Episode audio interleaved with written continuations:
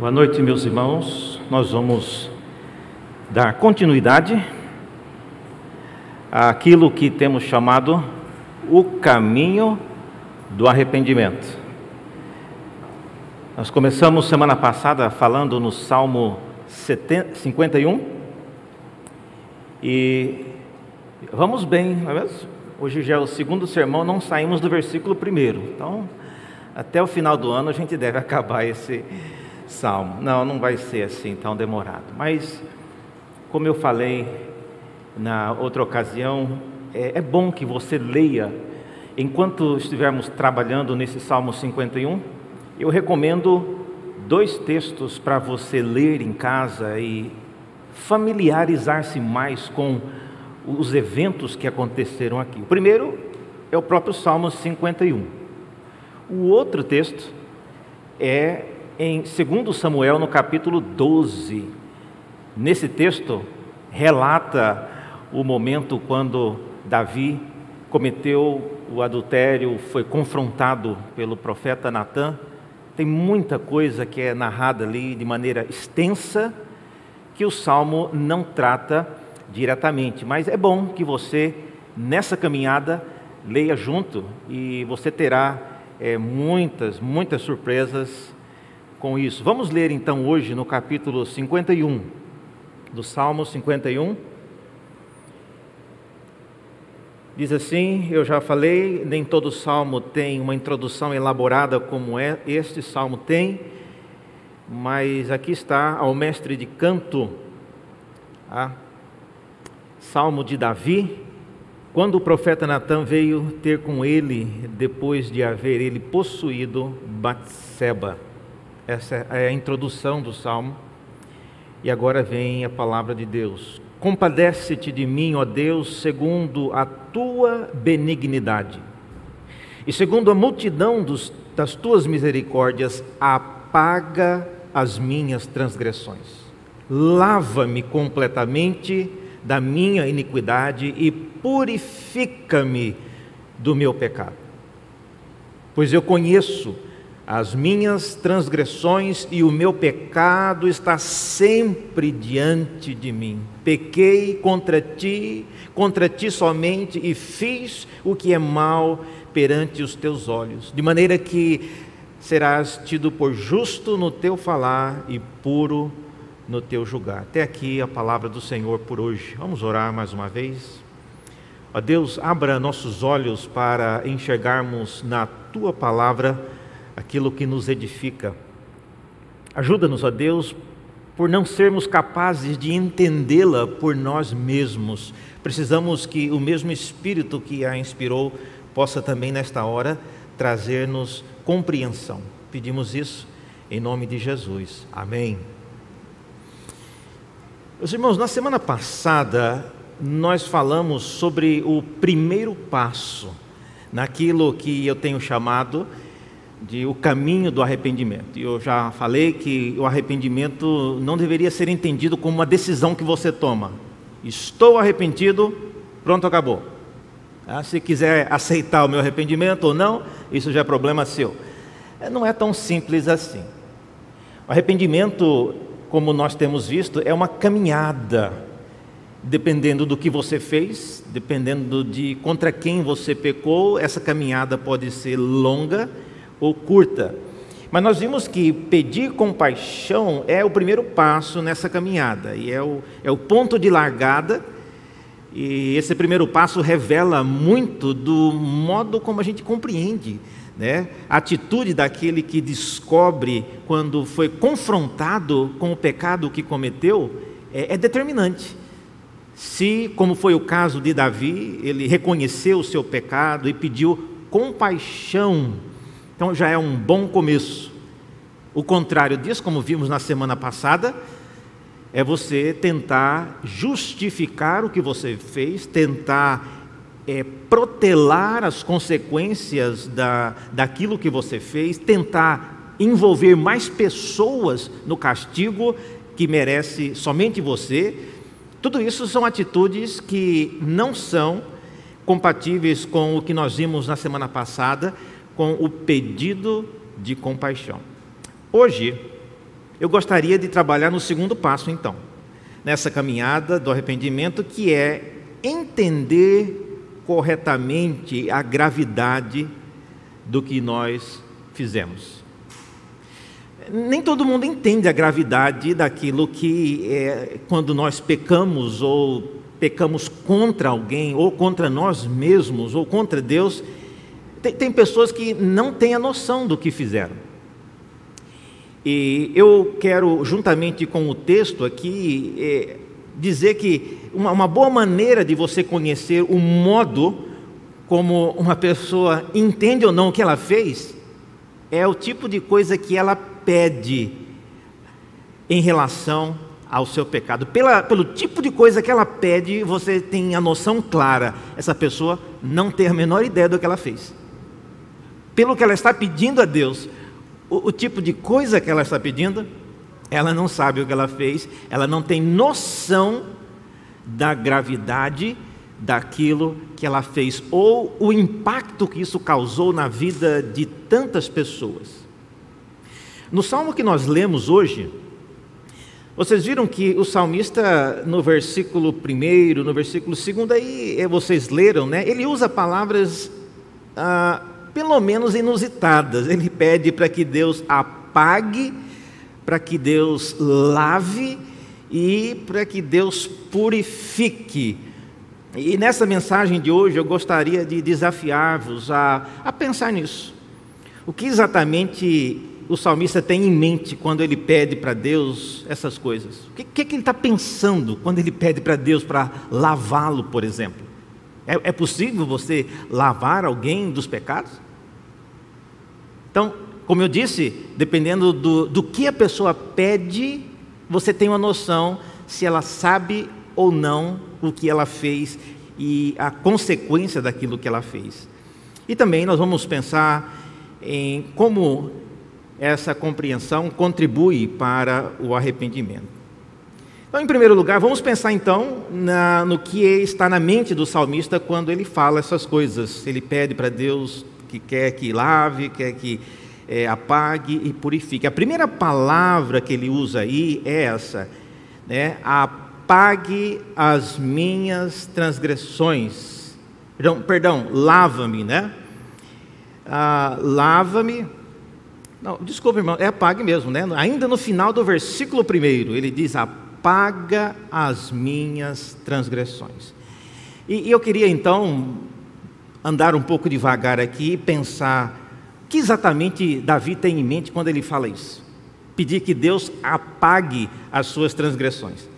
A primeira coisa que me vem à mente é: é possível apagar pecado? Eu lembro alguns. muito tempo.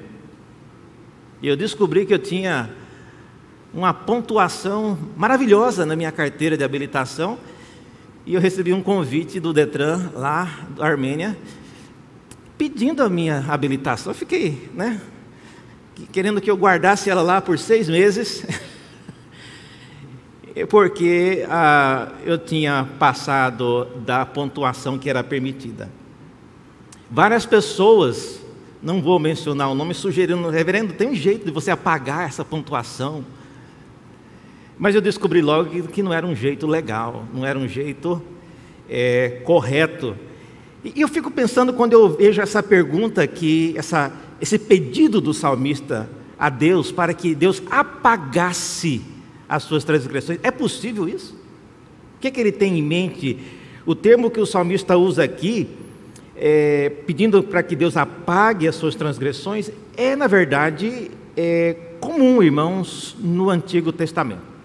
Por exemplo, lá em Êxodo, quando, naquele episódio, quando Deus ah, disse a Moisés, logo depois que os Amalequitas invadiram e lutaram contra o povo de Israel, e naquela ocasião, Moisés ficou em cima do monte com os braços erguidos. Enquanto ele estava com os braços erguidos, o povo é, é, prevalecia. Quando ele abaixava os braços, o povo perdia. Lembra daquela história? Pois é. Nesse dia, Deus disse que ele apagaria para sempre da memória a história dos Amalequitas. Todavia, ele disse que, porque ele faria isso, Ele queria que Moisés registrasse num livro e repetisse para Josué. Mas se não é para apagar da memória, por que, que vai mandar então registrar? Então por aí você percebe que apagar, esse, essa expressão apagar, talvez não signifique é, deletar, passar como é, naquele filme, né? Homens de Preto, que a pessoa chega lá com aquele. dá um clique na, na frente, todo mundo apaga tudo da memória, ninguém sabe mais quem é, o que foi, o que aconteceu. Não é isso, irmãos. Conforme o uso frequente dessa expressão no Antigo Testamento, especialmente nos profetas, o ato de apagar transgressão é sempre um ato de Deus em relação àquilo que Deus registra em algum lugar. Então, quem apaga é Deus, ele não apaga da nossa mente e da mente dos outros. Nesse sentido, então, o conceito de apagar não insinua em nenhum momento que Deus irá apagar ou da nossa mente, ou da mente das pessoas que conhecem o que nós fizemos, de modo que ninguém nunca mais irá te olhar de atravessado ou sequer mencionar o que aconteceu. Não, não é isso que o texto e que esse conceito de apagar está se referindo. E quando isso acontece, quando uma coisa, no, na, na história e na linguagem dos profetas, quando uma coisa era apagada da presença de Deus, significava que Deus não ia mais olhar para aquilo para cobrar ou para castigar alguém. Veja um exemplo em Jeremias, no capítulo 18, do profeta pedindo para que Deus não apagasse, porque ele queria que Deus castigasse. Olha o que ele diz em Jeremias 18, 23. Mas tu, ó Senhor, sabes todo o seu conselho contra mim para matar-me, não lhes perdoes a iniquidade, nem lhes apague o pecado de diante da tua face, mas sejam derribados diante de ti, age contra eles no tempo da tua ira. Veja a associação entre manter o registro lá e ao fazer isso, ele estava certo, o profeta, de que Deus ainda castigaria aqueles que lhe desejavam mal. A história aqui é muito interessante, leia depois, mas esse é um exemplo de uma linguagem profética pedindo para que Deus, nesse caso, não apague, deixe lá, porque se estiver lá, diante de Deus, é, isso vai ainda redundar em algum castigo para essas pessoas. Um outro exemplo, agora ao contrário, em Isaías, o próprio Deus dizendo para o seu povo, eu, Isaías 43, 25, eu mesmo sou o que apago as tuas transgressões por amor de mim e dos teus pecados, não me lembro. Não há uma promessa de Deus dizendo: Eu não me lembro, não vou deixar que ninguém mais se lembre e não vou deixar nem que você se lembre. Não há essa promessa. E às vezes eu encontro pessoas que dizem, reverendo, eu não sei se eu perdoei, porque não consigo esquecer o que aquela pessoa me fez. Todas as vezes que eu encontro com ela, e eu já orei a Deus pedindo, mas não tem como, reverendo. Eu olho para o rosto dela, eu me lembro do que ela fez. E eu fico pensando se, se Deus realmente, ele, quando Ele perdoa, Ele apaga da nossa memória tudo é, isso não é um conceito bíblico, irmão. Nós vamos ver o benefício de você se lembrar do que você fez. Então, inicialmente, Isaías fala claramente isso. E veja mais adiante uma outra citação de Isaías, capítulo 44, versículo 22. O próprio Deus falando: Desfaço as tuas transgressões como a névoa, e os teus pecados como a nuvem torna-te para mim, porque eu te remi. Então, quem tem a capacidade de fazer isso, de apagar a transgressão, é Deus. Mas isso não significa que Ele vai apagar da minha memória, da sua memória e da memória de todos. Veja então que o pedido do salmista parece bem alinhado com essa linguagem. Ah, e agora, é muito importante que você entenda, meus irmãos, uma coisa: apagar transgressão não significa, então, apagar da memória aquilo que nós fizemos.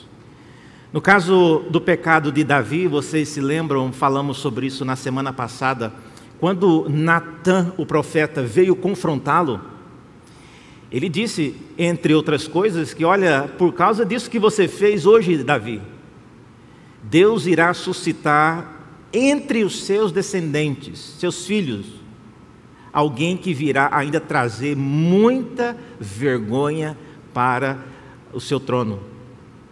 Ou seja, mesmo perdoado, aquilo não seria apagado nem da memória de Davi, nem da memória do seu povo, nem da memória da corte.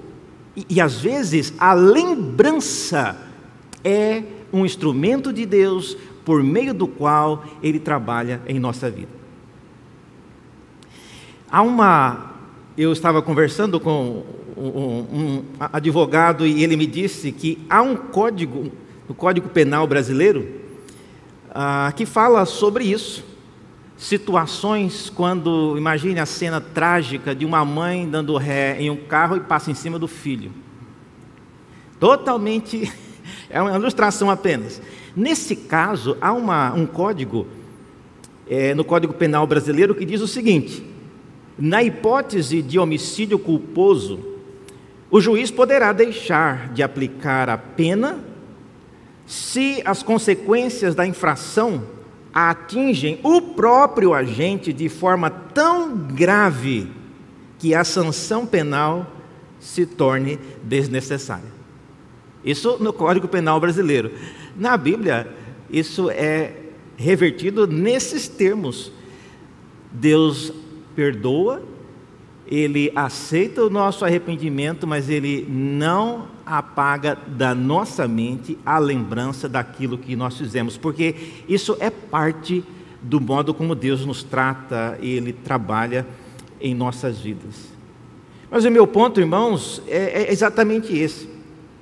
O perdão de Deus que apaga nossas transgressões, não apaga da nossa memória e nós precisamos nos lembrar disso, aprender a conviver com isso, não nos culpando e também não culpando outros por causa disso. Dessa forma, o, pedido do salmista nesses termos, né, apaga as minhas transgressões, deve ser lido apagar de diante de Deus. Muitas pessoas entre nós ou que você conhece têm vergonha de voltar a participar no meio do povo de Deus depois de ter feito algo de errado.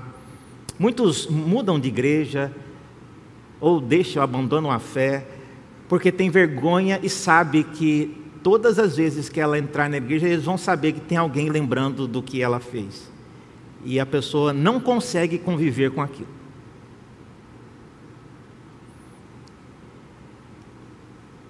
Uma das evidências, meus irmãos, do arrependimento é exatamente isso. É você aprender a conviver com essa situação. E, e olhe bem o que eu vou dizer agora. A caminhada do arrependimento não nos faz esquecer do que fizemos, mas nos treina a viver com a certeza de que Deus não se lembra disso. Se isso não basta para você, você ainda não está arrependido. Você tem que, nessa caminhada, tentar criar esse, essa condição, esse condicionamento espiritual de bastar para você entender que Deus não se lembra mais disso. Para mim, isso é suficiente. Eu sei que todo mundo faz questão de se lembrar, mas Deus Inclusive eu, às vezes, me lembro, mas Deus não se lembra. Isso tem que bastar, meus irmãos. O que vale mais para você é o que, lhe, o que traz mais esperança é o que as pessoas se lembram, o que você se lembra ou o que Deus lembra. Segundo lugar, ainda no pedido do salmista, ele fala aí de lavar, não é mesmo? Eu gosto dessa expressão, no versículo 2 ele diz: Lava-me completamente da minha iniquidade e purifica-me do meu pecado. Esse é o segundo pedido do salmista: lava-me completamente da minha iniquidade e purifica do meu pecado. Com base nas palavras do seu pedido, é, eu fico pensando o que exatamente ele estava pensando com esse tipo de lavagem. Tá? Eu me lembro quando eu era criança, ah, os nossos pais advertiam, advertia não, naquela época chamava ameaça, não era advertência, né? Os pais ameaçavam criança que estava com a boca suja, eles falavam, eu vou lavar sua boca com sabão e esfregar com a escova que lava privada. Eu nunca precisei ser submetido a essa intervenção, mas sempre me deu arrepio de lembrar o como teria sido a sensação de ter a boca lavada com sabão e com a escova que limpa a privada? Mas a, a ideia é semelhante ao por que exatamente o salmista pede isso? Lava-me. O, o, ato de lavar aqui, irmãos, diferente desse que eu lhes falei, ah, lavar com água aqui, o significado é um significado profundo na história de Israel. Tempos em que os sacerdotes no tabernáculo, por exemplo, eles se lavavam antes de aproximar de Deus. Então, essa lavagem que era feita, obviamente, era uma lavagem simbólica. Veja, por exemplo, em Êxodo, no capítulo 30, uma situação descrevendo aí o sacerdote preparando-se para aproximar-se de Deus. Ele diz assim: Disse mais o Senhor a Moisés: Farás também uma bacia de bronze, com o seu suporte de bronze, para lavar. Pô-la-ás entre a tenda da congregação e o altar, e deitarás água nela. Nela, Arão e seus filhos lavarão as mãos e os pés. Quando entrarem na tenda da congregação, lavar-se-ão com água, para que não morram. Olha só a seriedade dessa lavagem muito mais sério do que pegar Covid, né? Essa lavagem aqui, se não lavasse, morria. A, a chance de contaminação era 100%, não, não tinha erro. Se não lavar, morre. Pensa numa advertência forte. Diz o texto ainda que, é, ou quando se chegarem ao altar, que está lá fora, para ministrar, para acender a oferta queimada ao Senhor, tem que se lavar. Ou seja, era um ato, obviamente, simbólico, para uma purificação que era muito mais profunda. Não significa que os sacerdotes, naquela lavagem de mão e de pés, tinham seus pecados perdoados e tudo o que ele havia feito já estava esquecido. Nada disso. Mas a finalidade apontada no texto era seríssima: se não lavar, morrerão. E o ato de lavar com água, então, era um sinal. Olha só, era um sinal para que eles se lembrassem de uma lavagem mais profunda que havia acontecido muito antes, antes da fundação do mundo, quando Deus recebeu do seu filho Jesus a intercessão por cada um de nós. E é por causa do que Cristo fez que efetivamente nós somos purificados. Então, lavar com água é apenas um gesto que nos faz lembrar daquilo que Cristo fez.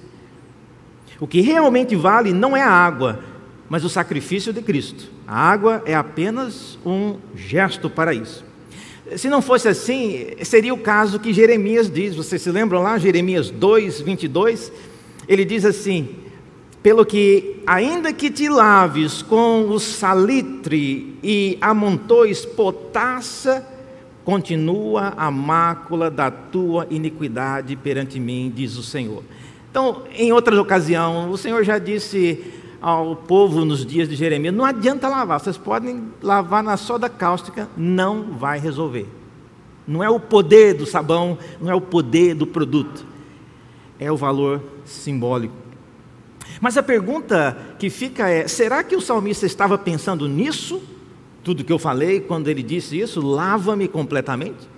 Eu creio que sim, irmãos. Quando o salmista diz: Lava-me completamente da minha iniquidade e purifica-me do meu pecado.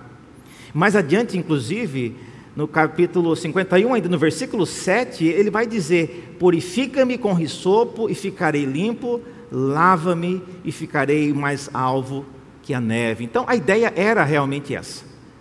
Era a purificação oriunda desse ato simbólico. Agora, note uma coisa, nós nem entramos nisso ainda. Nós estamos falando de arrependimento. Eu não falei ainda de culpa. Nós vamos falar isso mais adiante. Mas é importante que a gente nós nos lembremos disso. A culpa, ela sempre nos acompanha, e é por isso que nós não nos esquecemos do que nós fizemos. Adiante, por exemplo, o próprio salmista que pede isso, ele pede, vocês viram no versículo 3, ele pede que Deus lave, porque ele sabe, pois, que, pois eu conheço as minhas transgressões e o meu pecado está sempre diante de mim. Se o pecado está sempre diante dele, por que, que ele. Então ele não está arrependido? Não, não é isso que ele está falando. Ele está dizendo que na sua caminhada de arrependimento, ele reconhece que o pecado está sempre diante dele, e é por isso que ele precisa da, da condição de conviver com isso. Eu sei que o meu Deus não se lembra mais disso. Porque se ele se lembrasse disso, ao me olhar, ao ver-me aqui na casa dele, ele, ele me mandava embora, pode voltar. Essa semana eu fui vacinar lá. E as mocinhas lá pegam seu papel e quer saber se você pode ou não vacinar. Então, não tem conversa. Você é professor, você é da área de saúde, alguma coisa. Então, se não é, se não é qualificado, pode voltar. Imagina se Deus fizesse isso conosco. Você pode voltar, você pode voltar. Os diáconos já dispensariam lá na entrada. Pode voltar para casa que Deus não vai te aceitar aqui hoje à noite. Não é assim, irmãos. Agora, caminhando para o final, como é que tudo isso contribui para o arrependimento? O nosso assunto é arrependimento. Nós vimos como o salmista pede, mas agora, como é que tudo isso contribui para o arrependimento? Primeira coisa que eu vejo, isso me ajuda a entender contra quem eu pequei. A pessoa trilhando o caminho do arrependimento começará a dar evidências do seu arrependimento quando ela entender que o que ela fez, não importa o que ela fez ou contra quem ela fez, ela transgrediu, foi contra Deus. E se esse Deus se dispôs a não se lembrar mais disso, isso tem que bastar, meus irmãos. Se você está aguardando para perdoar alguém, porque na sua opinião você não consegue esquecer do que a pessoa fez, olha, nem você que está devendo perdão e nem ela que pecou contra você estão arrependidos porque a lembrança nós sempre teremos, e, e nesse caso aqui, você tem que lembrar-se de que eu pequei antes de tudo contra Deus e ele já esqueceu. Esqueceu não, ele riscou, de seja lá onde ele escreva os nossos pecados, ele riscou. E uma pessoa no caminho do arrependimento, então, ela precisa exercitar essa verdade. Eu sei que o que eu fiz era errado, eu sei que eu já estou no caminho do arrependimento, eu sei que nem eu e nem as pessoas se esquecem do que eu fiz, mas eu quero me preocupar, eu preciso me preocupar mais com o olhar de Deus. O modo como Deus olha para mim é mais importante. Então, isso é a segunda coisa que esse texto nos ensina o olhar de Deus é mais importante do que o olhar das pessoas. Enquanto eu não aprender a conviver, meus irmãos, com essa atitude, nós não caminharemos numa jornada de arrependimento frutífera. Eu estava é, vendo e pensando sobre isso. O que é que tem que vir primeiro? É o arrependimento ou é o perdão? Se alguém te causou algum mal, se alguém te feriu, você espera primeiro ela se arrepender para depois você perdoar? Ou você perdoa primeiro, a fim de que ela inicie a sua caminhada de arrependimento? Isso não é uma pergunta teste, não, eu vou responder aqui. Quando você coloca essas questões, você está esquecendo exatamente o que o texto está dizendo aqui. Deus não se lembra daquilo que aconteceu. Então não importa quem vai começar o quê. Aqueles que estão dispostos a se arrepender e aqueles que estão dispostos a perdoar, se arrependem e perdoam, não por causa do outro, mas por causa de Deus já ter riscado do seu livro, de onde ele escreva isso, aquilo que nós fizemos. Como que o senhor sabe disso, reverendo? Eu sei disso porque nós estamos vivos. E o perdão não depende do que eu faço, das evidências somente do meu arrependimento, mas do que Cristo na cruz. É, é isso que efetivamente garante esse arrependimento. Tito, no capítulo 3, no versículo 5, ele diz: Olha, não por obras de justiça praticadas por vós, mas segundo a sua misericórdia, ele nos salvou mediante o lavar regenerador e renovador do Espírito. Essa lavagem completa que acontece. Então, qualquer sujeira que vier depois disso não compromete essa lavagem que o próprio Deus nos fez. E por último, ainda isso nos ajuda a construir a minha confiança para me aproximar de Deus. Hebreus, no capítulo 10, no versículo 19 a 23, acho muito oportuno esse texto, muitos já conhecem, mas diz assim: Tendo, pois, irmãos, intrepidez para entrar no Santo dos Santos. Por que, que era necessária intrepidez? Quem conhece a história sabe. Se não lavar os pés e a mão, morre na, na chegada. Então, o autor aos Hebreus está dizendo isso. Agora, crie essa intrepidez Especialmente você que às vezes tem andado em pecado e ainda não confessou, e ninguém sabe que você está em pecado, e às vezes você, você precisa de Deus igualmente, ou, ou mais ainda, você tem que criar essa intrepidez para confessar, para se arrepender, mas de volta aqui no texto aos Hebreus, então, tendo intrepidez para entrar no Santo dos Santos pelo sangue de Jesus, pelo novo e vivo caminho que ele nos consagrou pelo véu, isto é, pela sua carne. E tendo grande sacerdote sobre a casa de Deus, aproximemo-nos com sincero coração, em plena certeza de fé, tendo o coração purificado de má consciência e lavado o corpo com água pura. Olha a linguagem aí. Interessante ah, o desafio que o autor aos Hebreus traz, usando essa linguagem de lavagem. O que, é que nós podemos concluir disso, meus irmãos?